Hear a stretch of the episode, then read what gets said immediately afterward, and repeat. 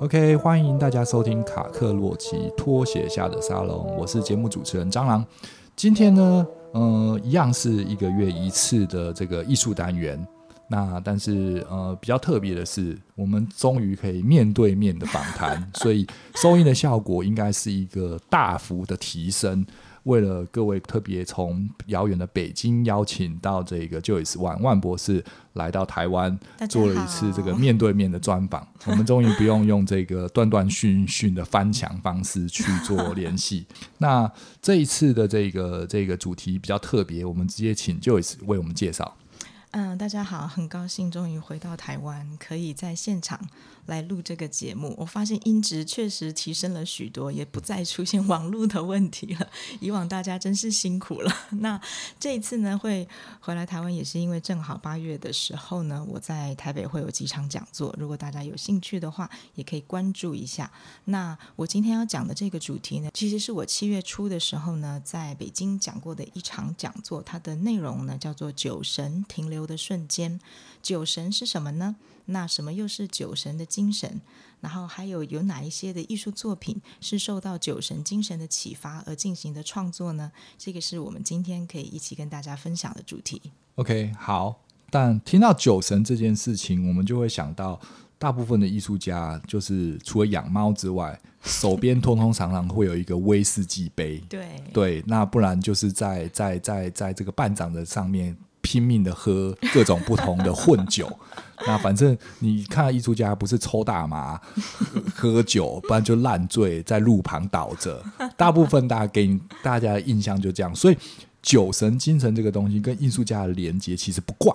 是非常的紧密，对对对对对，你一定要有一个什么调剂这个东西，你才能发挥到一个一个某种程度的创作。我们再回到这个很现代，大家前一阵子看非常红的，在 Next Face 上面的那个影集叫做《黑暗荣耀》，嗯，里面有个艺术创作者，嗯，然后是被报复的。的坏人角色之一，他就是一个不断要吸毒的状况之下才能创作，没有他就会开始首发，没办法创作。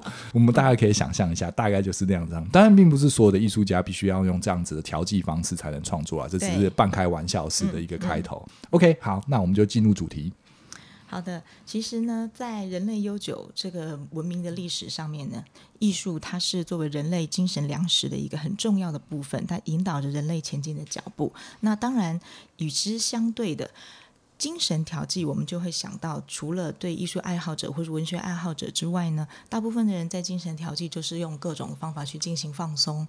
那最常见的，比如说就是饮酒，或者是饮茶、喝咖啡，所以它也是一种文化环节很重要的一个部分，是饮食文化等等的一个部分。那其中酒呢，跟艺术的连接是最大的，因为酒它带有很大的精神放松的功能嘛，它很容易在你三杯下肚之后，你就失去了你的理性。其实很多人，就算现在社会，他就是对艺术没有兴趣的人也好，他也是会借由酒精来放松，或者是很多歌曲文化当中，我们都知道，大家都是在。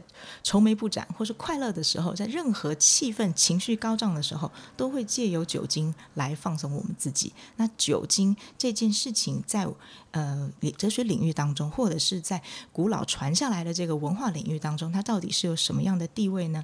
今天我们就跟大家说明一下。其实，酒呢，在更更早、更早以前，就是我们说科学文化，呃，科学占领了文化的领地之前呢，酒当在在。呃，所有的神话故事当中，或者是在文化领域当中，嗯、一定都会有酒神的存在。当然，我们今天提的就不是东方的这个酒神，东方也是有酒神的。那、嗯、我们今天讲的主要呢是西方美术史当中的一个酒神的概念。那这个酒神的概念，其实从非常非常久之前，是从希腊神话的时候就存在了。那这个故事呢，大家讲到希腊神话，就一定会想到宙斯嘛，他是希腊神话的众神之神。嗯、那宙斯呢，他呃风。风流倜傥，嗯，然后呢，非常的有呃很多的呃风流艳艳艳遇之类的事情，他也喜欢。对对对对，对，对，看到了人间的美女。他就会抢来嘛，对对对对对，或去幻化成各种的化身来去认识这样子的美女。那这个酒神呢，他的名字叫做迪奥尼索斯，或是称为戴奥尼索斯，就是翻译不一样的话，他的名字就会有一点差异。但当然是这个名字，所以就是其实是众神之一，对，希腊的众神之一，他是众神之一。嗯，简单的跟大家说一下，如果大家真的不懂希腊文化的话，就希腊文化里面的神其实是没有像东方的这些佛教嗯之类想象中什么观世。音啊，如来佛这种神是一个神呐、啊，对对对对，没有没有没有七情六欲的、嗯、所谓的神，我们期待的东西是一个没有七情六欲，它、嗯、是大爱的，耶稣的，对、嗯、什么佛陀，对对释迦摩尼，大家想象中这个东西是很超然的。可是希腊文化中的这个神，其实就跟人一样，我们就把它想象。就是复仇者联盟的那些人，什么雷神索尔，他也会，他也会肚子大，然后他也会失去妈妈，会难过。他们并不是一个，他有很强的力量，嗯、可是他并不是是一个没有七情六欲，而且这个七情六欲反而放大，嗯、成为他们各种不同角色所在做的事情。嗯嗯，嗯，所以呢，呃，这个希腊神话有各种有趣的故事，那呃，大家有兴趣的也可以去。研究研究，那在这个酒神呢，他的他的出生呢，其实他是呃，宙斯呢，有一天他到一样到人间漫游的时候，发现一个国家叫底比斯，底比斯的公主叫做瑟美丽，她非常的美丽。嗯、那呃，宙斯看到了以后，当然就是又把妹了，嗯、然后呢，又跟他呃发生了关系，然后就有了这个私生子。但是其实呢，瑟美丽呢这件事情当然是纸包不住火，马上就被天后瑟拉发现了。哦，所以他已经有天后了，所以就是他就是出轨。可是这次的宙斯他是幻化成什么样的形象跟？跟跟瑟美丽人类的形象。哦，之前他还有幻化成是一个什么鹅？还是什么？对对对对，他要幻化成各种不同的形象去抢人间的美女嘛？对。嗯、然后这一次呢，他就跟就是跟这个公主约会，然后呢，嗯、当然一样被天后发现。但是天后她擅长宫斗，她不会直接把这个女生干掉，然后引起夫君的不悦，嗯、所以她天后也幻化成一个女生，嗯、去接近了这个公主，就跟她说：“哎呀，你现在的这个男朋友好像很不错，但是他到底是什么来头啊？嗯、你也不知道他是什么来历，你觉得这样真的 OK 吗？嗯、那你宝宝马上就要出生了，宝宝都不知道他爸爸是谁，这样不 OK 啊！你一定要把。”这件事情先摸清楚。如果他真的是个来路不明的男人的话，嗯、你一定要赶快把他弄走，这样才能够保护你的公主，就是你的宝贝儿子。嗯，这样，然后他公主马上耳根一软，听也对。嗯，这个男人虽然说看起来还不错，但是我实在是不知道他的来历，一定要问清楚。嗯，然后结果这一天呢，宙斯他一样依约来到跟公主约会，公主就开始软磨硬泡，嗯、然后就说不行啊，你一定要让我知道你是谁呀、啊，不然我都不知道怎么跟我儿子解释。然后呢，公主那时候已经有儿子了。那个时候在肚子里准备要出生了，oh. 就是已经肚子很大了。嗯、然后呢，这个时候呢，瑟美丽她就因为她凹了那个宙斯嘛，宙斯就想也没想，嗯、就说好，那我就现出我的真身。原型。对，但他献出他的真身，因为他是统治着雷呃雷万万军的雷霆，他就是雷霆之神，所以他一展现他的真身之后呢，他就同时没有收住他的 power，因为他想要在他的小女朋友面前展现出他有多么威猛，对啊，对，他就展现出他的百分之百的 power，然后结果一时没收住，就把他劈死了。哦，啊，那儿子不是一起死了？小公主就被劈死，然后呢，他一时就是男人很得意的时候就没有再思考，他就一发出他的雷霆之火，然后公主瞬间就再见。他一出手要救的时候，公主已经来不及，但是他救下了那个还没有出生的儿子。那他就把这个是现在也不知道怎么办，他就先把这个没有出生的儿子先缝在他的大腿里面，嗯，然后呢就可以就是保护他嘛，因为他的、啊、我们就不要那么考究，这是一个神话故事，OK，不要不要不要多想，OK。对，设定就是这样。设定就是这样。他有 super power，然后呢，他就赶快就把这个未出世的孩子，然后呢带到了奥林匹斯山上，然后呢就给这些神女们去抚养，然后呢，嗯，让他就是带他那边孵化，然后呢出生，然后呢给神女们去抚养他。嗯，那当然这个时候呢，就是所以宫斗就成功了嘛。对，赫拉，你看这个，就是各位女性朋友，她根本不用靠自己的手就直接斩掉了小三。对，而且。夫君还不知道是他干的，就夫君自己自己亲手干掉的。对啊，是啊，多么恐怖！然后呢，当然你看看这个小三已经被干掉了，那公那那个天后是不是应该很开心？嗯，其实没有，她是一个非常善妒的女人。她又要她要去搞她儿子，对，她又要想要把这个儿子搞掉，但是她已经放在山上了嘛，然后有那么多的人在保护她，那不可能啊，所以就搞不掉，她就怎么办呢？她就只好诅咒他，她也是有 super power 的嘛，嗯，她就诅咒这个迪奥尼索斯，让他变成一个精神状态不稳定的人，就有时候就小小，甚至会疯狂嗜血。哦，想要喝血。对，他就是变成一个很疯狂的人，嗯、但是他会时而正常，时而疯狂，但是他根本自己不知道是怎么回事。嗯，然后他就是父亲也以为说他是不是小时候没有妈妈带啊，还是怎么样造成心理问题啊？嗯，那爸爸也就就渐渐的就冷落。应该宙应应应该是宙斯应该一开始的是应该觉得很愧对他吧？对，因为他随便就杀死他最喜那个阵子最喜欢的女人，对，然后只唯一保了一个儿子，所以相对的对他还算重视，对还算呐、啊，对。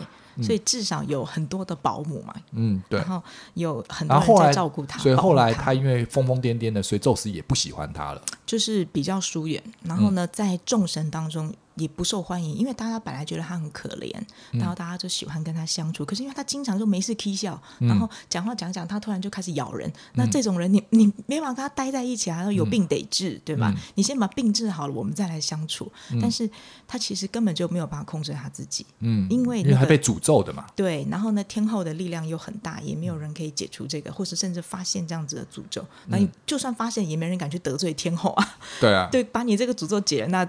怒气移到我的头上来，我为什么要去参与这个宫斗的环节呢？嗯，所以他就这样子过了很惨的人人生。嗯、那因为呢，他有这样子的生平，而且他还有一个更惨的事情，他每一年冬天，他都会被千刀万剐，变成碎片死掉。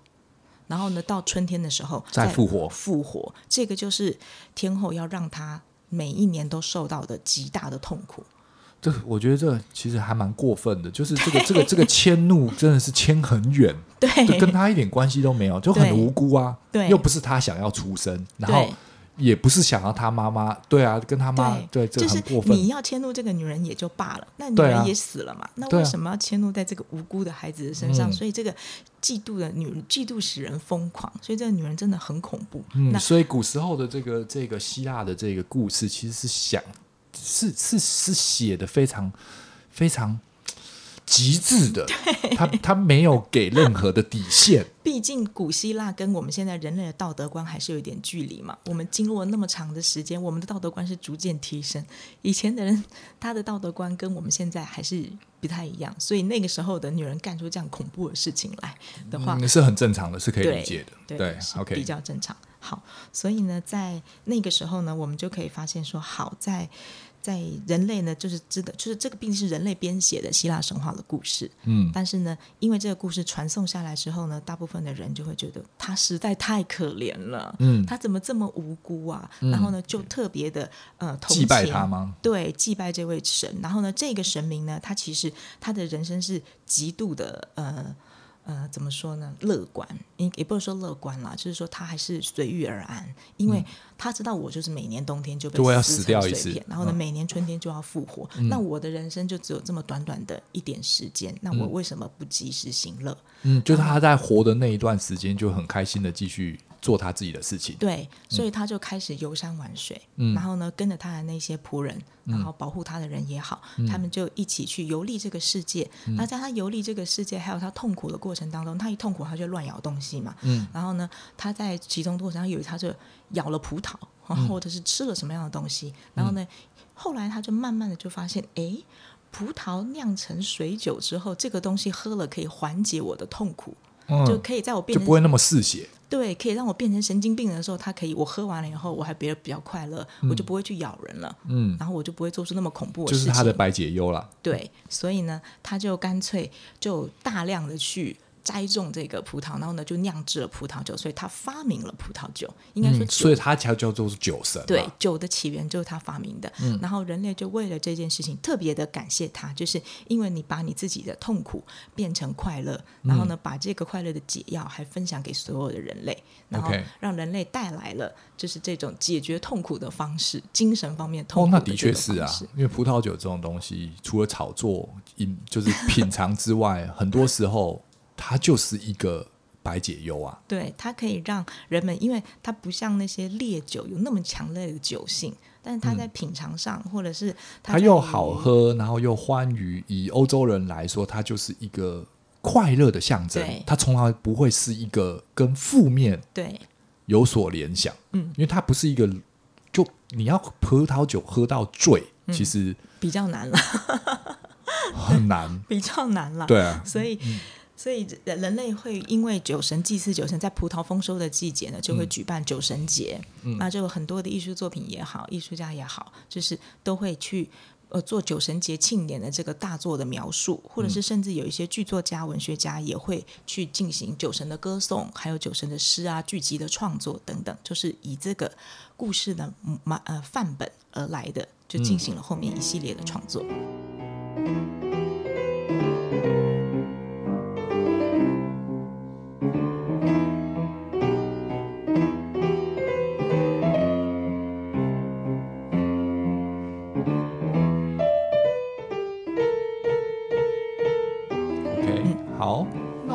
接下来要把它要要解释，要请 Joyce 解释一下这个酒神跟艺术家又有什么关系呢？因为我们现在讲的就是酒神的由来嘛。是的，是的，嗯，那其实呢，酒神呢一开始呢，因为它的来源是在于古希腊嘛，就是希腊神话。嗯、那我们知道，在古希腊的时候，其实架上绘画不是那么样的受欢迎，他们更多的是雕塑跟戏剧。还有架上绘画，什么叫架上绘画？架上绘画就是那种呃，painting，呃，油画呀。架上对一个架子上面的架上，在架子上，我们画画的时候不是把它哦，有一个木头的一个东西，把那个油画的 canvas 就放在上面才开始画画嘛，所以这个叫做架上绘画。这是这个是一个中国的形容词吗？我不是很确定哎，但是我称之我我们我我学术界都叫加上绘画，就叫架上绘画，但它就是一个平面的东西。然后你通常有油画，有各式各样的素材都可以去。我很少听说，我很少听说这这种方式去讲。可是架上绘画也可以是水彩啊，也可以也可以是广告颜料啊，各式各样。只要是只要是放在一个架子上面写生的东西，拿一个 pen 就拿一个画笔或者是刮刀去弄的东西，对对对都属于加上绘画。对，它就属于更多平面的，它没有什么互动式啊之类的，没有它。懂意思了，单纯的架上绘画。好，所以在古希腊的那个时候，这种创作不是特别的流行。那更流行的其实是诗歌，是戏剧。所以其实呢，关于酒神崇拜的书面记录呢，最早就是在古希腊的文明之后开始的。然后在那个时候呢，其实酒神祭典就是古希腊跟雅典有各式各样的祭祀活动嘛。嗯。然后那个时候酒神祭典就是很重要的一个节日，它其实就是包括秋收的那个时候的一个热闹的节日。嗯。那在酒神祭典的时候呢，一定会有戏剧表演，就会有悲剧跟喜剧。嗯。那这个时候就推动了古希腊的戏剧的发展。嗯。那那个时候的大家看戏剧的那个大巨蛋。就是在酒神脚下的一个迪奥尼索斯剧院，大家都知道迪奥尼索斯就是酒神的名字，嗯、所以就把这个酒神剧院的名称称为迪奥尼索斯。对，就是酒神剧院的意思啊。我知道啦，这个其实就可以想象，以前是没有电视嘛，就像是我们台湾人、嗯、啊，不是台湾中国人看剧、京剧之类的，嗯、可能你会去到一个一个剧、一个一个一个一个地方、嗯、一个馆或是一个地方，嗯、因为那个时候就是唱戏嘛。嗯。对，差不多的意思嘛，对，对不对？我们没有电视、没有电影的情况之下，大家都只能看戏。对，那但是唱歌又你不能听太久，也不是不是不能听太久，因为戏剧除了它融入了歌曲之外，它又有一个起承转合，嗯、就好看。剧表现它就好看，嗯。然后它可以基本上时长比较长嘛。对对对，它至少也有一个就半个小时、一个小时之类的，不会是一个你一首歌可能几分钟。对。对所以它可能娱乐性也好，或者是表演力也好，会比较强。那这个其实这个迪奥尼索斯剧院呢，它就是呃雅典就是历史上的第一座剧院，也是古希腊悲剧的这个发源地。那这个剧院呢，我们可以稍微解释一下，它虽然有两千五百多年的历史，然后但是它可以最多可以容纳到两万五千人。嗯，然后它的设计是非常精良的，就是。你在它的音响效果特别好，就是那种环绕式的音响，就是所有的人，这个两万五千人在这个巨蛋里面，他都能够很清楚的听到演员的台词。他这么厉害，因为那时候没有麦克风。对，所以它像是罗马竞技场那样圆形的吗？对对对，应该是。它比罗马时代更早，它是希腊时代的嘛。哦，那那个科技更进步，就是他们在这个音响效果，就是为了这个戏剧效果，就是当时所以它是一个室内。应该要吧，因为如果是露天的情况之下，声音就扩走了。也可以是露天的，比如说你看中天坛呐、啊，它也是你在这个角落可以听到对面那个角落，因为它是个环绕型的一个设计，它的音壁是可以让它的声音在里面回荡的。哦，所以它有一些挡墙的一些设计在里面，嗯、天坛应该是有的吧？对，有的。嗯，所以他可以在中间祭典的人中间有人说话的时候，祭师在说话的时候，其实围绕在旁边的观众们对都能听得很清楚，都能听到，而且没有麦克风，嗯、因为那个时候没有大声公这种东西。对对对，哦、所以在在这个部分，因为我不是研究建筑的，那这个。嗯我我们只是在做 历史考呃美术史的考古的时候知道了这件事情，但具体这个怎么做，我想您可以去问一下，比如说建筑师，或者下一期如果遇到访问一个建筑师的时候，可以了解让他了，向他跟大家听众一下解释一下这个结构，嗯、应该是蛮有趣的。嗯、那在酒神祭典当中的话，尤其是古希腊的戏剧，其实它是以悲剧居多，不是以喜剧居多，因为呢，在悲剧的洗洗涤人的心灵的效果是比喜剧好的。因为当我们在看喜剧的时候，其实你笑笑就过了。嗯，但是当你看悲剧的时候，你会受到他的触动，你会看到说，哇，像这样伟大的一个人物，竟然还能够遭遇比正常人还要更悲惨的一些事情，比如迪奥尼索斯。OK，我能理解这个意思，嗯、就是他不是像现在的戏剧一样，在韩剧什么是给一个高富帅、呃白富美，嗯，投射，嗯，你可以假装自己是他，嗯，他比较是一个，哦，这个人。这么伟大又这么惨，我的生活其实还可以啊，我还有酒喝，我还有饭吃，虽然老婆丑，但也就这样吧。有一个疗愈的这个，对对对对，人家这么惨了，对。你去看了一下，就心灵觉得某种程度的一个比较之下，因为没比较没伤害，我比一下，人家那么伟大还更那么惨，那我。很幸福了，比起来好很多。然后呢，你看到为什么他们明明就是这么伟大的神明，他还会干出这样的事情来？这么糟的事情，比起来，那我处比你好一点。对啊，我的这个我这个小二，其实也不伤大雅嘛，对不对？对，还好。我的通奸也没有杀死他儿子。对，就是你看我老婆也没有那么剽悍，比起来好像好一点。你看宙斯都压不住他老婆，对啊，我压不住，刚刚好而已，对，刚刚好而已嘛。所以他就会有比较大。大的治愈的效果。那当你看完悲剧之后，通常大部分人就会就会呃流泪嘛，或者会痛哭嘛。就像古希腊人，他们有欧洲比较抓马的时候，他可能会比比我们东方人表现的更加的激烈一点。但当他哭完，他其实就是发泄。他发泄完了以后，他就不会忧郁症，他就不会有精神疾病。所以这个事实的调剂，其实是悲剧是更有效果的。对对，而且那个时候因为戏剧不多嘛，我觉得搞不好是一直 propaganda。嗯。它是一种政治管理人民的一种方式，对，因为用这种方式，它可以比较让人民舒缓他的情绪。我觉得可能性很高，是比较合理的一个推测。嗯，对啊，对啊，对，在那个那个年代，因为要有神嘛，对，对不对？因为还是神。以人类学来说，它应该是一个还处于一个神阶级的一个信仰阶段吧？对，主要还是以这个，就是他们在科学方面上，虽然说那个时候科学比我们想象中的来的进步，但是他们更多的其实还是就是以这个崇拜偶像的一个比较多一个模式。嗯，好的，那我们就继续讲关于酒神的这个部分，它是如何的去呃影响这个艺术的创作。那当然，除了希腊神话以外呢，呃，慢慢的我们也会发现后世，呃，对于这个酒神的崇拜，它是有增无减。那对于很多画家，尤其是当绘画开始越来越兴盛，绘画成为一种艺术的主流的时候呢，嗯、在绘画上，我们的酒神的表述就越来越多了。嗯，那在这个过程的当中，我们就可以发现，哎，酒神他就跟百变男神一样，他有各式各样的造型被描绘出来。因为我们知道酒神的生命，神的生命是无止境的嘛，嗯，所以从他是婴儿时代，还有他是青年人、中年人，甚至到老年的这个状态，都有。呃画家去进行描绘。所以，当我们去看呃古希腊的，就是描绘古希腊神话的这个艺术作品的时候呢，嗯，大部分的人，比如说你如果描绘某一些神。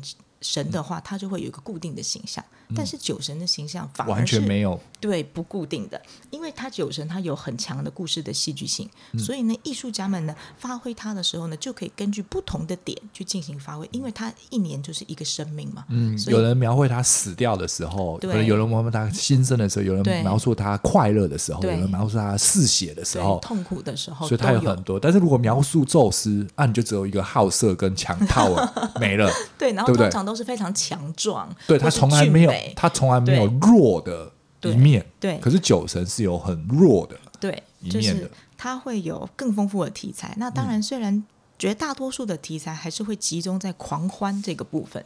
那在狂，因为他毕竟他要快死了，他他随时都对对表现这个酒神精神嘛，嗯，所以他会有狂欢的这个部分。大部分都是大家都在跳舞啊，或者是有一些呃祭祀啊这种的场景，嗯，但是还是会有一些比较不一样的呃。描绘我们可以我们可以发现到，那在这个艺术家的表现的时候呢，我们可以呃从比如说到。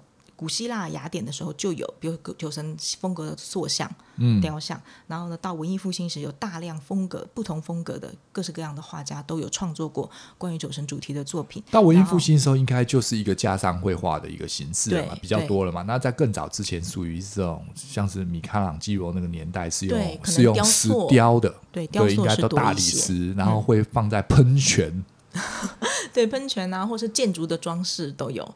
应该会有蛮多的，或者是在那个妓院呃戏院门口。对。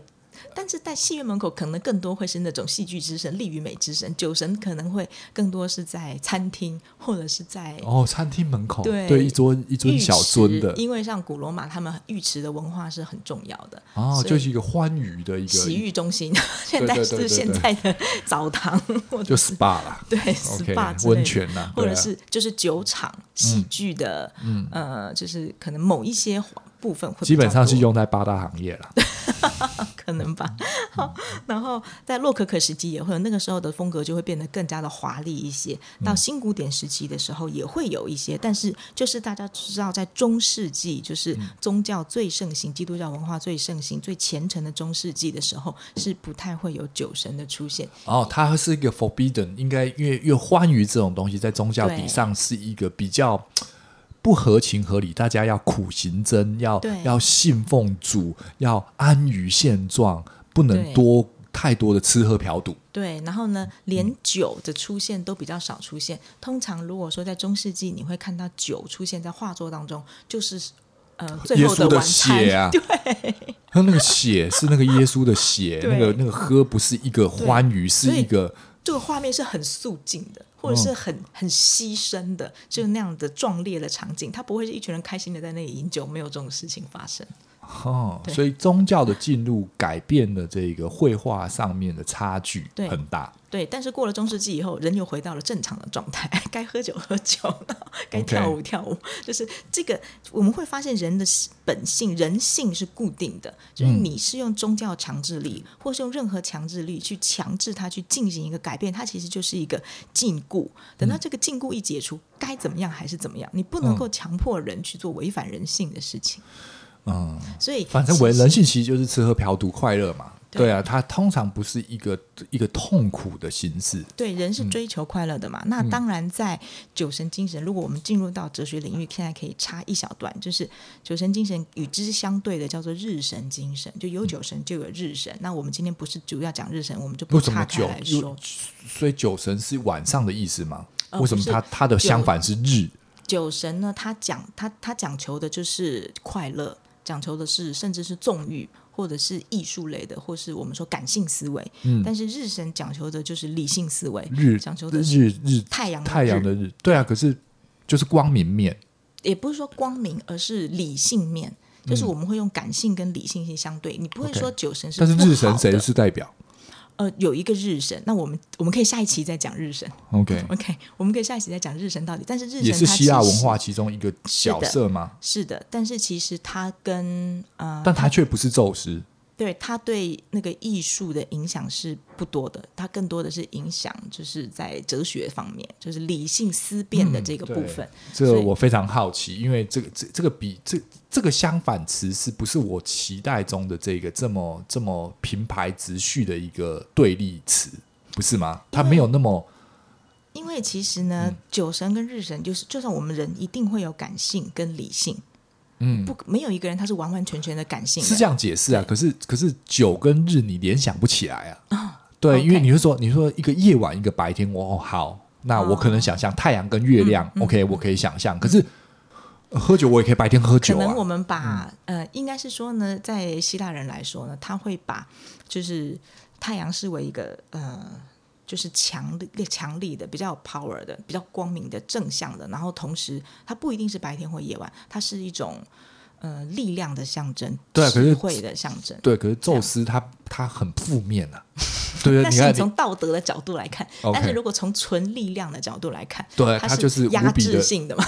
对啊，对对对对。然后反过来说的话呢，因为呃，酒神虽然是象征了人的快乐的一面，但是相对的，你从如果尤其是宗教角度来看，是怠惰的，然后呢是放纵的，所以呢，它就会比较让人家感觉是稍微有一点负面。但是其实我们从我们现代人的角度来看，因为说实在的，我们对任何一个东西的定义是随着文化背景而调整的嘛。嗯，就如果说在一些就是呃现代主义的那个时代的话，人们一定会更多的会去推崇理性思维啊、科学啊、积极努力向上奋斗啊，嗯、然后呢，而不是推崇人要。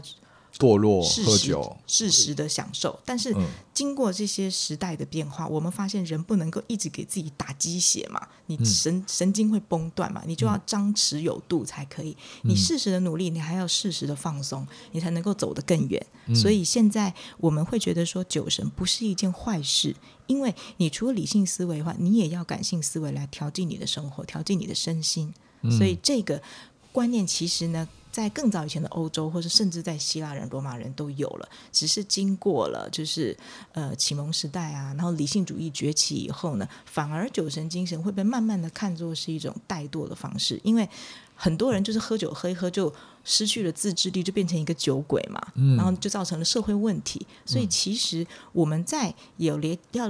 理解酒跟理解酒神精神的时候，对我们是一个好事，因为酒神精神并不代表成为一个酒鬼，因为酒神他不是一个酒鬼，他其实是带有很多正面意义的。嗯、你看他的死而复生也好，然后呢，他的经过一段的沉寂之后，他又复活，他又再重新的面对他的人生。嗯，其实酒神精神带给来的是这个，而不纯粹只是变成酒鬼。嗯，他的我这以以以这个哲学的思考来说的话，这在我的理解上，似乎他他没有一个绝对性，因为是就像是就是刚刚讲的，他用不同的角度去评判他的时候，他的观点就会不同。用宗教角度来看他的时候，他就是一个负面的。嗯，但是以一个以一个人的角度去看他的时候，他绝对是一个好的。嗯，对。如果然后再以一个什么父子的角度来看。的的家庭关系来看这个东西的时候，嗯、那更是好的，因为他就是一个悲剧的、嗯、一个被凌虐的一个，大家会同投予同情心的一个、嗯、一个一个象征。嗯、那它又有其他不同的层面，因为是死而复生，嗯、凤凰差不多的这样子的这个、嗯、这一层一个层面，所以它更加的相对的复杂。对，所以所以九成精神应该算是一个，它没有那么那么那么单纯。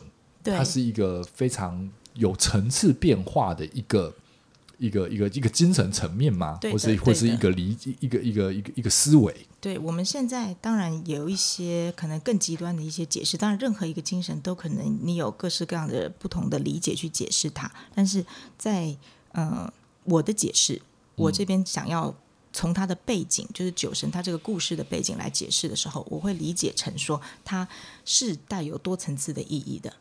嗯嗯，然后他不单纯就是一个酒鬼，找一个理由给自己做开脱。嗯，但是他在艺术评论或者是是在这个艺术创作上的时候，你怎么运用这个酒神精神这个东西？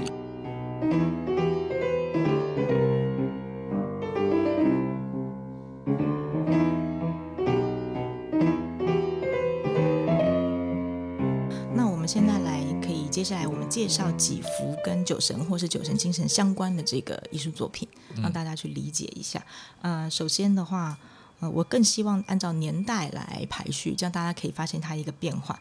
在嗯。意大利的一个很重要的画家叫做奎多雷尼，虽然说很多人不是很熟悉他，嗯、那他画的这个作品呢，其实是一个可爱的小酒神，就是一个 baby 的年轻小酒神。嗯、那他制作酒神这个这个孩子的描述，他是看到酒神一边喝酒，然后他是拿着一个，嗯、所以所以所以其实看起来就是一个四五岁的小屁孩，然后裸着身体，然后就已经在喝一壶大壶的酒了。对，然后呢，他是。他的那个审美是很可爱的，就是圆圆肉肉的，就是对，就是就是就是都是婴儿胖。可是对，可是以这个油画来说，他的那个他的那个北泡泡又咪咪是有力量感的，对，他不是一个。你可以看，不是不是，就是他是一个超龄的，嗯，就是除了他拿一壶酒这件事情是你没有办法想象跟婴儿结合之外，因为通常这个年纪搞不好是哪个拿一瓶，嗯，但他并不是，就是他以这个年纪，他是一个可以可以支撑得了自己四肢力量，那同时间他的那个表情跟他是就像是一个把一个大人装在一个小孩身体里面的一个状态，所以你知道这个人。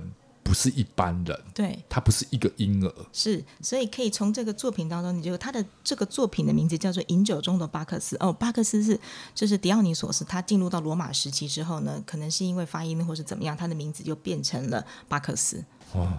Anyway，所以说迪奥尼索斯或者是巴克斯都是代表着酒神，所以他就是这个画面的话，他就是有一个 baby 酒神呢，在拿着一个醒酒器，他不是拿酒杯，他直接拿了一个醒酒器，直接就喝了，醒酒器就直接喝。所以在这里要奉劝一下大家，不要拿醒酒器直接喝，很没礼貌。是那个酒神才能做的事情，就是酒神才能做的。还有另外就是小孩子还是不要喝酒，他是酒神。那我们可以从这幅作品，大家有兴趣就可以去搜一下，就可以更明确的看到这个作品的的状态。就是他其实是在一片的晴空之前面，然后在草地上，然后呢，小酒神呢，他躺在一个橡木桶的，就是一个依靠在一个橡木桶上面，他不是躺的，是一个半跪坐的一个状态。他的就靠在手就支在那个、嗯、那个橡木桶上面，然后呢。可以看到橡木桶跟它的头上呢，都会有这个葡萄叶跟葡萄编织成的一个头冠，嗯、跟一些枝叶就。就其实橡木头跟这个枝叶其实都是跟葡萄酒围绕的相关元素，所以是一个非常单纯然后明确。对。它没有任何其他，然后蓝天白云的，对，大概就这样，就是很简单，然后呢，很干净的就描绘了这个酒神他在饮酒的这一个状态。那我们从他这个描绘，其实可以很简单的发现酒神带有哪些元素。第一个一定会出现酒，嗯、然后呢，第二个就是是葡萄酒，这是它的重点，因为这是它的发明嘛，嗯、所以它通常会跟葡萄酒在一起。然后他头上一定会戴着一个桂冠，就是他的葡萄酒叶编成的一个头冠。然后再来就是他大部分的时候不是在喝酒，就是在往喝酒的路上，不然就是呈现一个很 relax 的状态。酒神不会是那种很端正的样子，所以我们可以看到呢，这个作品呢，它是呃巴洛克时代的作品。我们都知道巴洛克时代有个大师叫做卡拉瓦乔，那他呢跟呃卡拉瓦乔呢其实呢是朋友。但是他想要表现的这个方式呢，跟当时有一个区别，就是我们可以知道巴洛克时代的东西应该是更精细的，嗯、但是呢，在这个作品你看到它是更朴实一些的，它没有那种精细的感觉。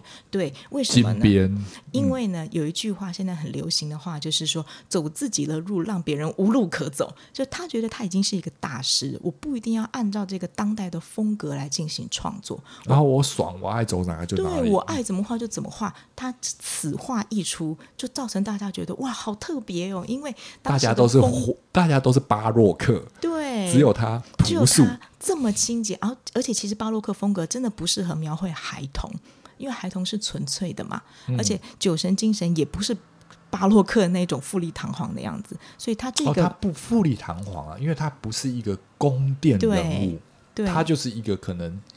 圈养在一个一个一个一些保姆，可能还在厨房吃东西的 的小孩，我们可以这样子想象，就是在院在院子里跑来跑去，然后不受控制的一个熊孩子，对对，对，对，对，对这样子的情况，所以他他一呃画家选择的，就是雷尼选择的这样子的风格，其实更适合表现这个主题。然后他就像卡拉瓦乔那种强烈光影的表现啊，写实效果是很不一样的。他的风格可以更像拉斐尔，就是我们回想起拉斐尔那种风格，在创作呃神话主题的时时候呢，是更理想、含蓄、古典美一点的。不是那种很夸张的光影对比的效果，所以你可以看到它这个呃理想的比例、安详的这个气氛，然后宝石一般漂亮的这个色调呢，就会让人家觉得哇，这个小酒神它是很讨喜的，而不是很糜烂的，就是这种感觉会很有趣。那在我们可以多说一点关于这个艺术家雷尼的这个情况，就是其实雷尼他虽然大家不认识，但是他非常的有名，他还开了很大的工作室，就是他在罗马跟他的家乡波隆纳，大家应该知道波隆纳这个地方的工作室，在巴洛克时期嘛？对，在巴洛克时期，他、嗯、的订单是接不完的，事业版图遍及全意大利，所以他才可以这么干。就是一般人穷见轻大家艺术家，对你事业版图没有这么大的时候，嗯、你还是按照大家的风格来说，这、嗯、订单会接的比较多。那因为他订单已经太多了，我就爱怎么搞就怎么搞。哦，就是你要找我画，嗯、我就是画这样。对，你要画其他的，你不要来，我没有找别人，对我没有时间管你，对，我就画我的，你要。就画这样，就这样。对，我就是这样。对，那你不要就不要，反正我也不缺你。而且反正那么多人都会画那个风格，你去找他就好了。你不要找我，就是老子就是这个风格啊，懂意思。所以其实雷尼他可以画这样与时代不同的风格，也是他有他的底气，他有他的信众，然后对对，所以 OK，对好好，这个其实呢是你可以看到他。所以那个也是他晚期的作品了。他早期还在奋斗的时候，他是不可能这么干的。OK，嗯，所以这是他晚期的作品。你可以看他的呃笔触风格都是非常成熟的。那我们既然讲到卡拉瓦乔，我们就来再看一幅卡拉瓦乔的酒神是什么样的。嗯，那卡拉瓦乔就很有名了，大家都认识他。他也画了一幅酒神巴克斯。嗯，那所以卡拉瓦乔在那个时期，他才是顶尖人物，呼风唤雨，画豪应该不不能不能这样说，画画坛一把手。对，我们有文豪，但是那个就是就也没有画神这种名字，但是就是就是那个时候的第一名。对，革命性的人物就是卡拉瓦乔一一一画，没有人敢不 follow 他的脚步，他是时代的开创者。嗯、就是我这么画，大家都觉得太。太美了，我一定要就是仿品就会很多，嗯、所以其实你可以说卡拉瓦乔的风格就是这种明暗对比很强。严格来说，它是文艺复兴时期的经典，就是它的这个风格，它就带动了整个文艺复兴。文艺复兴就等于是文艺复兴这个字，对，就是他写出来的。我们都知道文艺复兴有文艺复兴三杰嘛，嗯，然后巴拉瓦乔呢，他是文艺复兴时期意大利的。革命性的人物，然后呢，他的呃风格是充满戏剧性的。我们可以从他这一幅就是卡拉瓦乔的酒神巴克斯来看得出来，他的脸表情很有戏。嗯，他是他就是一个青年人，他就是在那个卧榻之上，嗯、然后前面有一些美好的呃食物食物，然后他头上一样有桂冠，哦、手上拿着一杯酒，旁边也有醒酒器，在这个。画面当中呢，你发现它就不是在蓝天白云之中，它就是在一个充满戏剧性的场景，因为你不知道在哪里，就它的背后是模糊的，只有光照。这个就是它是一个虚拟的场域当中。嗯，这个这个是一个，对，在我来说是一个非常经典的一个肖像的一种、嗯、一种绘画方式，就是在这一个这些这些厉害的画家，在这个油画底下，可以把皮肤的这个质感雕刻出那个纹理，是一个。嗯你就感觉是照片，但是它其实它又有一个层层的堆叠，会会散发出一种很迷人的气质。嗯、那那些桌子上的这些摆饰水果，就像是我们去画这种经典这种静物，嗯，所谓的静物。然后我们常常看到的静物。这种意大利的静物跟我们台湾的水果摊是两回事。他们的静物呢，是有一种灰灰暗暗的一个很沉静，一种古老感。嗯、你知道我在说什么吧？是的，就是那些水果，它也不能说它不好吃，嗯、它。不是台湾的水果的颜色，就是它看起来这个色调好像是滤镜上过了以后才会出现的，就是我们是对它的那个葡萄绝对是一个深色的，然后它会有苹果、梨之类的这种东西。可是无花果应该也会有无花果，嗯、但都是一个暗层次的，它绝对不是一个鲜明。对，我们可以看到台湾的水果月历，那就是完全相反。相反的一个一个一个概念，农会照片，对对对对对，绝对不是水果月历的那个概念，就是你要降低好几个色调。嗯。嗯，好，那呃，我们可以回到这一幅卡拉瓦乔的作品上面呢。其实，在这个时候呢，卡拉瓦乔呢，他与流行的风格还是不太完全一样。因为大家知道，流行风格，比如说网红风格，一定会搞得更呃颜色更亮一点，更快乐一些。那刚刚那个就是就是流行风格了吗？嗯，不是，那个是古典，就是更朴素、更。沉静，你看到它的时候，你是心情是觉得沉静的，它是更古典的。嗯、那它这个卡拉瓦乔的风格呢，是戏剧性强一点的，嗯、但是流行风格呢，就是色彩更鲜艳一点的。嗯，就它这个就是卡拉瓦乔的这个颜色呢，是它会更黄光多一些，嗯、然后呢，它会整个是有戏剧性的效果的感觉，然后他的眼神好像会在告诉你一些故事。哦，对，但是呢，在一般网红风格，它不会有那么样的。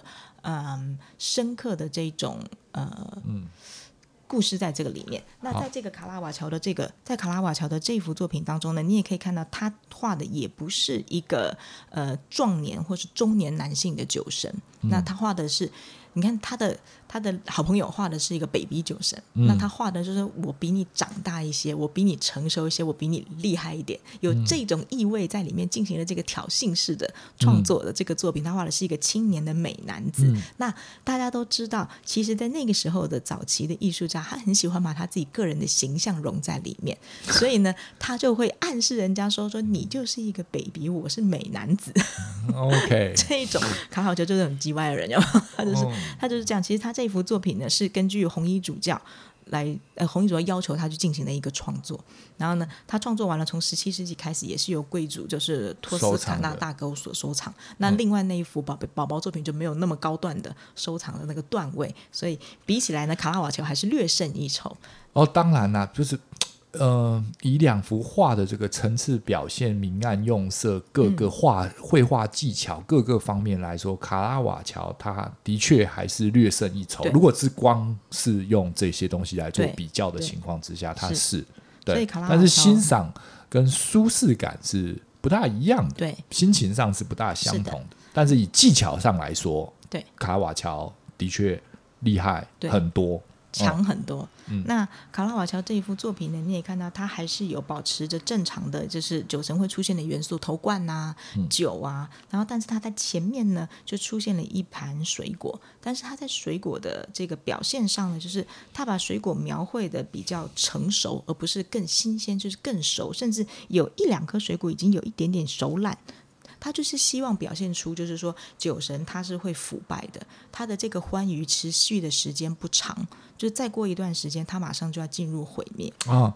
哦，所以它的层次是在这个地方用水果来表现，这个生死在这个这个时间的变化，其实是在水果之间的变化做做了一个提醒。对，所以它不只只是一个青少年的酒神之外，它还它还提醒了生命是有限的。对。所以它的呃层次就更多一些，然后同时呢，他的那杯酒不是这个这个青年酒神，他的酒不是自己在喝，他是往前递出，就好像是邀请所有的观众跟他一起品这杯酒，因为好时间不多了，他已经没有多少时间可以去享乐，就是他已经哦，对，这个跟刚刚的 baby 酒神是不一样，baby 酒是自己爽，这个是大家众热热，对。所以层次更高一些，所以完胜就是这一幅 作品可以说是完胜。那呃，这幅作品也是比较多人拿来作为酒神代表的一个作品，因为真的非常的俊美，他画的酒神、嗯，所以在酒标上面用这一幅的几率高一些。现在如果提到酒标的话呢，现在有很多的酒标其实是用 Picasso 的作品。那对，可能更戏剧化，对，更对更抽象一些。好，那我们再进入到下一个部分，就是我们刚才已经讲了两幅关于酒神的肖像，一幅是呢，呃，雷尼的作品叫做呃，就是 Baby 酒神，他是饮酒中的巴克斯这幅作品。然后第二幅作品呢是卡拉瓦乔的酒神巴克斯，是一个青年酒神，那他是更充满文艺复兴的风格。那我们现在呢，再来简单的讲述几幅呢，非常有整体的酒神出现的，就酒神大队出现的一整个系列的作品。嗯、这张作品我看起来是一个有一个白白胖胖的一个一个一个大叔，然后嗯，真的不是那么的优雅，就是就是男生还有到副乳出现的那个状态，然后但是有一一一一群人在一个呃马车，可是那个动物却不是马。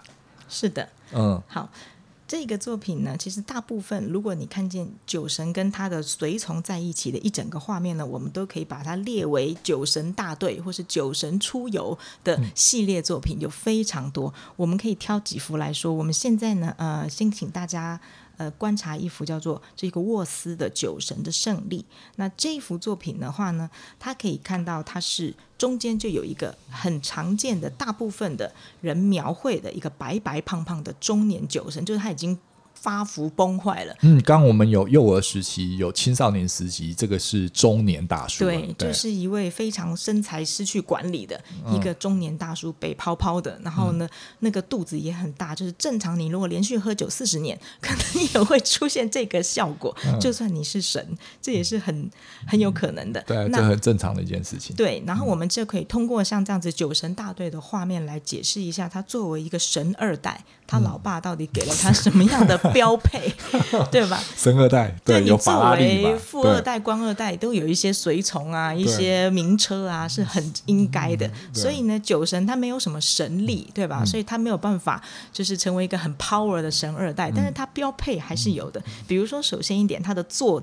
坐骑，坐坐骑他的坐车就是黄金马车。嗯、那他的这个黄金马车不是一般的那种马或是什么神马，是两只老虎跑得快。有，你可以看到他是人家拉车的是虎啊，这个这个神二代还是不大一样。对，人家是宝马，他是路虎，有没有？所以他是 两只路虎拉车。有的时候呢，你会看到是豹，也是跑得很快，也是凶猛的，属于迅猛类型的这种。嗯这种坐骑。就是这个等级是比老比马高很多，那个马再俊，你都没有办法跟老虎来做比较。那不同等级的，对，那个老虎是已经是食物链顶端的，豹那个也是，对啊，狮子、老虎这些东西。并不是属于来拉车的，对，但是他是把两只老虎派来给他儿子拉车。嗯、那基本上呢，也是因为首先马车跑得快嘛，嗯，那他们都在那里喝酒，跑得快很容易掉下来嘛，所以不需要，他不需要，但是他需要有护卫稳定。的功能。人家看到老虎拉车，自动就会退避三舍，所以他同时还具有就是就是彰显他的 power 的像这样子的这个能力。嗯、那我们可以看到，他旁边呢一定会有美女，那。他的美女的数量不一定，有的时候一个，有的时候好几个，这个是他的女性徒。然后呢，这些女性徒也是因为常年嗜酒如命，所以他们也是疯女人。就是你要是敢招惹这几个疯女人的话呢，他们是会咬人的。OK，然后这些呃女人们其实喝一堆葡萄酒的，你不要期待她是瘦的。对、呃，我们就养爱吃荔枝的贵妃来形容会比较健康，就是北泡泡一样白肉肉的。对，然后对，但是呢，呃，可以说他们脸色微红，是肤色情况比较好，毕竟经常喝葡萄酒，有意活络他的血路嘛。嗯、对对对，而且在画面中其实非常的多元，它是有黑人出现。对，他并不是是一个纯白人的一个形象。对，在其实黑人在从希腊或者从古老开始就是奴隶的角色，所以作为他的、嗯、他周围的这个随从来说，随从合情合理的出现，嗯、他们的人种来说会是比较不会是纯白人的一个状态。嗯、然后我们可以看到，他有几个很重要的跟酒神系列的，就是这个半人半羊的这个萨提尔。他有的时候呢，在某一些神话故事里面，他也代行了酒神、森林之神的这个角色。就是它呢，其实半人半羊是一个这个这个动物，这种动物这种形态的动物叫什么？萨提尔嘛。对，它的名字叫做萨提尔，但是它的它有各种形象嘛，就是有一个羊角，然后它它是羊的角，然后下半身是羊的角，但是上半身的身体是人，那它它会有加两个羊的小角在头上。对。然后呢，它也有成年形态的，也有幼年形态的。那刚好在这一幅作品里面，嗯、我们出现看到的是幼年形态的萨提尔。那、嗯、然后呢，他通常因为他毕竟是孩童形态的话，或者他毕竟是半神人的形态的话，它、嗯、的行为就会比较有趣，他就不会是特别规矩的。我们可以用现在日式漫画来形容猫耳娘。你知道，这样大家就可以理解，在那个时代，这个萨提尔就是一种一种这种动物化的娱乐性的存在。是，那我们现在的在卡曼上面看到的，就是有一个猫耳朵的女孩子，也许会有尾巴，而且还色眯眯的。然后会有会有尾巴，然后半兽人的形象，对，对，对，不大一样，但是就是同样子，不同时代出现不同的这种兽变的人兽变的一个 一个一个状况。对、嗯，然后呢，他在周围的话一定会有一些奴隶，所以说你可以看到他有这个。你们这几个，这他他除了那个小娃娃以外，他旁边还有几只，他其实也是头上有长角的，他就是成人类型的萨提尔，所以他有情况不一样。这萨提尔有的时候他也会唱歌跳舞，然后有时候就在那里吃东西或者喝酒，那主要他们就是娱乐的角色。那他的身边呢，我们还会看到一位骑驴的老者，这个其实是他的家教，就是他跟在身边的家教。就是你想想看，一个呃，就是。呃，神二代，他周围除了这些陪他玩乐的小书童啊、美女啊、坐骑啊，他总是要有一个老师吧？OK，对。然后呢，嗯、这个老师其实是森林之神的希勒努斯，他应该是负责教育他、辅导他。但是我们每次在作品当中看到的希勒努斯，跟他一起吃喝玩乐，已经喝醉，他都被他灌醉了，对，已经喝醉，要不就是。已经喝醉，要不就是正在喝酒，不就是趴在他的，他是骑驴的，他不可能跟老师不可能跟他一起骑那个金色。他，的酒精吸收能度没有他好，所以他是一个是酒神，一个只是一般的家教嘛，对不对？森林之神，森林之神，对啊，已经喝醉，所以。所以，我其实有时候不太明白，就是父亲带娃这个概念，就是西，就是宙斯，你到底为什么会给他派这样子的一个老先生去照顾你儿子？当然教不好啊！你为什么不会带一个什么战斗之神？有没有？他派这种类型的去教你儿子？我觉得这个，我觉得这是一个，在我来看啊，嗯、这是一个宙斯的仁慈。嗯，因为因为他已经不快乐了。你为什么要训练他武力？哦、你就弄一个弱弱的，他要学不学嘛？嗯、官神二代，嗯，对，他就开开法拉利，玩玩美女，喝喝酒啊，不就是这样的人生吗？他不需要创什么江山，他也不适合打江山。哦、反正他都已经神经病了。对，他就就吃喝玩乐就是他的一切，嗯、然后他又要他没多久又死了。嗯。对，你就他已经那么惨了，你还要，要那么 aggressive，对，你还搞他一个对，你还搞他一个将军吗？搞他一个学者吗？嗯、他从头到尾就不需要，所以我我以我的理解，我觉得这还算是一个、还要蛮有人性的一种哦，一种一种安排。父亲对于这个孩子的一种照顾，就是这个慈祥的老者，反正无论、呃、这在我来看，我不知道有没有考究，可是以我来说，他安全这样，这不用安全，嗯、就是其实他也他也死不了啊。他就死，他就快死了。对.对，大叔再没多久，老年不就又要再再轮回一次了吗？嗯嗯嗯？OK，好，我们现在看下一幅。好的，我们可以哦。对，刚才那一幅好像有一个小小的故事没有说到。刚才这一幅呢，沃斯的作品，我们就会想到沃斯这位艺术家，你好像根本就没有听过，嗯、对不对？为什么会去找这个人来创作这一幅作品，还值得一提呢？嗯、而且画的还不错。理论上来说，就这幅作品的这个水准，不应该是一个没有听过的一个艺术家进行的创作。嗯、其实这幅作品呢，是法兰斯德的巴洛克大师鲁本斯。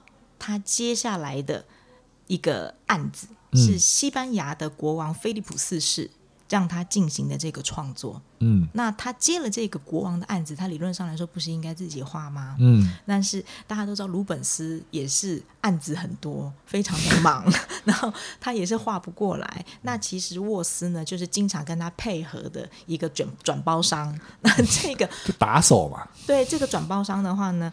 他的各方面能力都还不错，就是构图上稍微没有那么厉害。所以其实这幅作品呢，是鲁本斯画完了草稿、构图完了以后呢，再让沃斯把它上色画完的啊。我们可以想象一下现在的漫画家，对不对？你不是那个。主要的那个桌子，他画完了那个线稿之后，那其他，东西都给助手去干。对啊，那些什么轮廓啊、上色啊、建筑形式啊，那个就不是他在搞的。对，对，只要有一个实力不错的助手，就可以把它完成。对，所以这个就是得力的助手。对，其实所以大家都知道鲁本斯嘛，那鲁本斯他的其中一个很得力的助手就是这位沃斯。那为什么既然是国王委托，而且是菲利普斯是这么有名的一个国王，欸，哎，嗯，他不是一个小咖，那为什么国王委托的作品？竟然不是他本人亲自全部完成呢，嗯，原因是因为这幅作品只是国王跟他说啊，你差不多画一画啦，就是我是要放在我的王家狩猎小屋里面的，不是一个什么很重要的东西啊，不是放在什么大厅或是什么神庙什么之类的。他想说。这种东西，那还需要我鲁本斯大人亲自画吗？我给你构图一下，然后呢，我会跟那个。国王说：“既然是放小屋啦，那反正我构图啦，然后呢，我会监督我的画室完成。没，哦、所以其实国王也知道这件事情，这不是一个说谎的结果，不然就杀头了嘛。对，因为有一些重要类型的作品，雇主会要求画家本人亲自带队完成，就是你不能够搞一搞就丢给后面的人去做。对，可是说真的，其实这些国王应该也不会知道了。”如果你没有被谣流传这些，你要打个招呼啦，对啊，就是大家就最好啦。但是这是一个道理，就是你看你现在业界，你跟人家接了什么案子回来，对你可能也要稍微打个招呼说，说哦，这个我们可能会有一个团队一起来做，就是我不会是一个人自己去做，会花掉价格不合适多大之类的。这一幅画的呃尺寸呢没有太大，它是一百八十乘以两百九十五公分，就差不多接近两米乘三米了。那也没小了，对。正常尺寸，但是它不是一个很巨幅的作品。哦，这个跟我们在这些罗浮宫啊、这些这些这些展览厅看到那种哇好几尺的那种巨型油画来说，这算小幅了。对，所以按尺幅、按价格还有按主题来算的话，它都是一个小作、对小品。对，但是因为是国王的作品，鲁本斯还是自己打了草稿。打了草稿完了以后呢，由沃斯进行完成。OK，好。所以你可以看到它的上色也没有特别特别的，比如说你跟卡拉瓦乔一比，还是有程度上的差距。Oh. 但它毕竟在整个构图上、主题的选用上是鲁本斯的作品。这样、嗯、OK，好，那我们可以再看到下一幅作品是提香，提香也是非常非常重要的艺术家。提香有一幅作品叫做《酒神巴克斯与阿里阿德涅》。阿里阿德涅是谁呢？就是酒神心仪的女孩啊。Oh. 酒神其实也是有七情六欲的，对除了喝酒之外，对他也有谈恋爱，但是呢，嗯、因为他的生命是很短暂的嘛，嗯、所以说他跟这个少女的这个爱情故事也是比较悲剧一些。那有兴趣的大家可以去稍微搜寻一下，因为我搜寻到了各式各样的版本。嗯、那在这个故事当中呢，我们可以发现酒神跟他爸爸不一样，就他爸爸是见一个爱一个，但是呢，嗯、他跟这一位就是阿里阿德涅这个少女的这个爱情故事呢，还是比较。比较纯爱的，对，比较鸳鸯一系列的至死不渝的，对，是这样的类型的故事。所以他这一生只爱一个女人吗？可以这样讲吗？也不完全是这样，因为谈恋爱可能也有过程嘛，嗯、对。但是这个是比较为是唯一他爱的，所以所以在这些马车上的这些女孩子就只是玩伴。好，那我们回到提香的这幅作品，就是酒神巴克斯跟阿里阿德涅。刚才呢，根据我们提示过的酒神大队里面的人物，还有他的坐骑在这里都会有出现。我们可以看见这里还是有两头豹子或是老虎，看起来这个花纹比较像是豹子拉着的马车，这个就是酒神的马车。所以从上面飞身而下的这个头上戴着这个葡萄酒藤冠的这个，就是一个青年比较俊美的这个酒神，他要奔赴到。到他的爱人的身边，然后呢，他在他的这个呃小队的簇拥之下呢，终于能够跟他的这个爱人相会。那我们在旁边也可以看到，就是有一位森林的老者，刚才说到森林之神，嗯、这个老者特别老的这个，就是森林之神他的家教。然后旁边还有几个美女呢，就是跟他一起饮酒作乐的，可以说陪酒小姐或是小仙女之类的。嗯 okay、然后呢，这是他的玩伴。然后呢，还有我们可以看到头上长角的，头上长角的有老有小的，就是半人神就在这里，半羊半人就在这里出现。其实酒神队里面的人，其实应该原则上都是神呢、啊。对，是的，对他不是他他的那个那那个团队里面是不会有人的。对，所以这幅画里面唯一出现的那个人，就是他一心一意的那一个他喜欢的那个女生。在这个呃。故事当中呢，我们可以呃，在这个作品当中呢，我们可以看到它的构图呢，其实也是在森林的这个海边的交界。然后它的这个风格，因为提香的风格呢是更加古典一些的。嗯、我们可以看到它的这个画面是更加突出酒神他本身。你可以看到他身上的光泽，包括他披的这个披风，嗯，是充满了英雄主义的感觉。他跟其他旁边这些糜烂的小队人物还是不太一样。对他的这个，这个跟其他刚刚的那其他三幅画比较起来的话，这个非常的动态。对，他是唯一一个是酒神是一个飘逸的一个状态。对，然后他可能为了展现他的画技，对，让他披的这一个。这个这个这个袍，这个披风是就是展现这个轻盈感，虽然也是一个蛮厚重的这个东西，可在油画上要展现这个飘逸起来，这个不是一件容易的事情。嗯然后所以，但是大家都知道，这个希腊神话里面的这些神呐、啊。基本上，那以九神来说，衣衫不整是常有的事情。基本上就是一条布围着，因为希腊希腊希腊原本就是一条布嘛，绑、嗯、个腰带也就那样。那他他们呢，就更衣衫不整。对。神嘛，随性一点，更何况是酒神呢？对啊，有穿衣服就不错了，遮一下，也不遮也没事。对，嗯。但是从女性角色来说的话，她还是遮的会比较稍微多一点点。嗯，我们可以再看另外一幅普桑的作品，普桑也是非常著名的呃艺术大师。那这一幅作品叫做《牧羊神节庆之前的狂欢酒神节庆》。那这幅作品呢，你可以看到它是一个非常嗯温和的。然后呢，更古典风格，更呃，不是有那么强烈阴影的一个画面，它的布色是比较柔和的。嗯、我们可以看到画中的人物就在跳舞，然后呢，在庆祝九神节。他不是在跳舞吗？感觉像他摔跤。嗯，就在跳舞，就喝醉了，就在那里。哦，所以这个这这在你看起来是在跳舞，对，不是打架，不是是在跳舞，就是这。而且这个部队里面好像也没有人，这是全部就是他的那个九神部队嘛？对。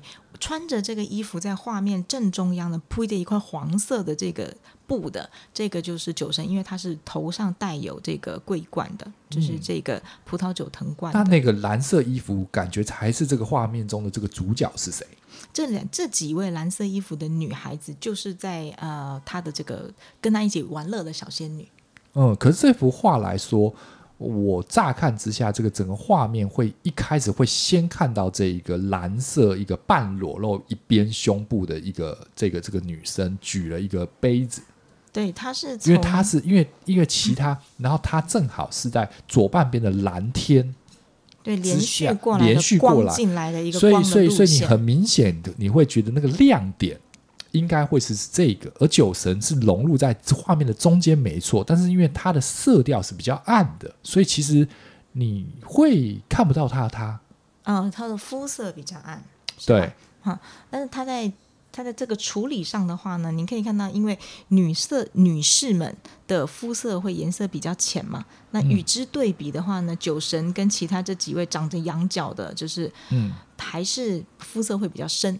毕竟是男士，所以再加上他这个呃动作相互层叠，因为他们在舞蹈，所以肢体之间都是相互重叠的，嗯、所以他相对的就显得没有那么明显。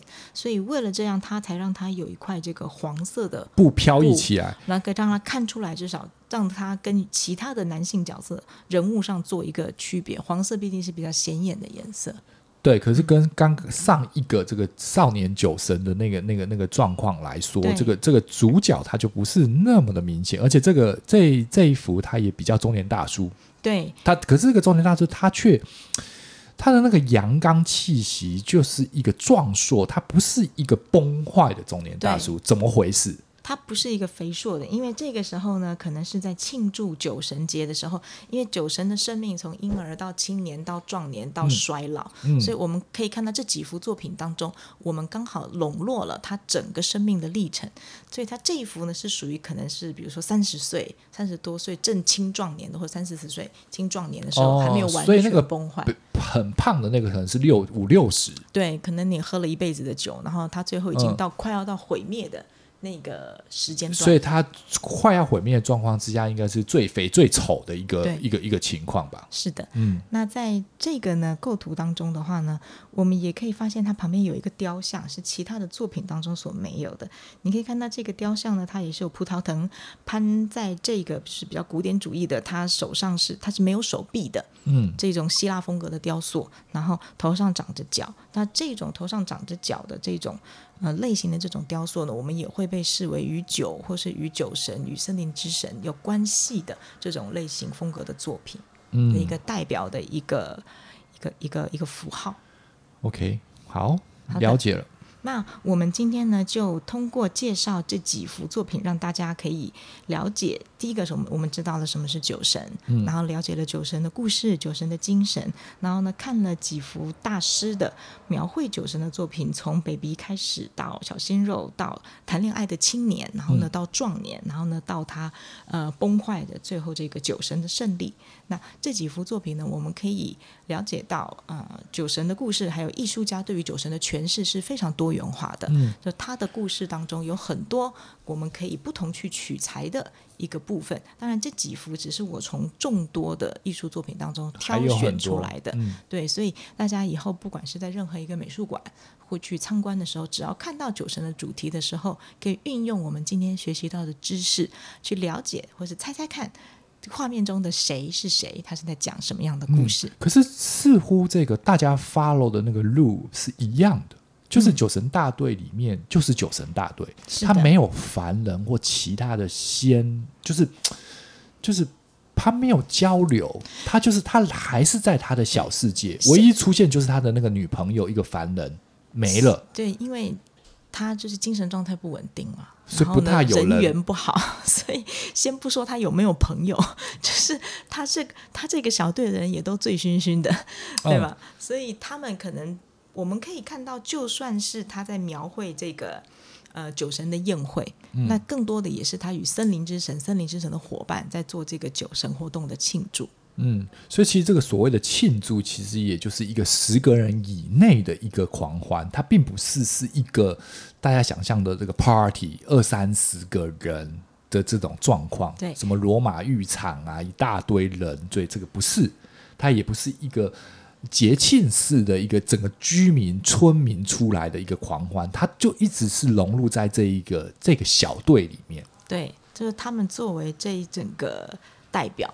这个系列的画作，其实不管换怎么样的画家来画，好像是是不会跳脱这个框架。对，主要还是以这个故事的元素为主题去创作，只是他可能在构图上啊，或者是他可能在呃一些场景上会有一些变化。那当然也有一些以酒神庆祝为主题，但是他没有把酒神画出来的，描述人类庆祝活动的，那那个场面就比较大了。这个我们可以之后有机会的时候，我们再跟大家进行分享，就是与酒或是与葡萄酒等等比较有关系的一些作品。好，那我们的今天的节目就到这边，希望大家喜欢。然后一样，酒后不开车，开车不喝酒，这是一个警语。然后，但是呃，适时的要娱乐啦。对对啊，不要不要太精神紧绷。对，OK，也，也不要喝太多。对，但酒神精神绝对在我们现代来说，它不是一件，不是一个负面。的词汇，它其实是一个还还蛮悲剧性，然后但是是一个生与死的之间的交流，希望大家能够理解。OK，好的，谢谢大家。OK，拜拜，拜拜。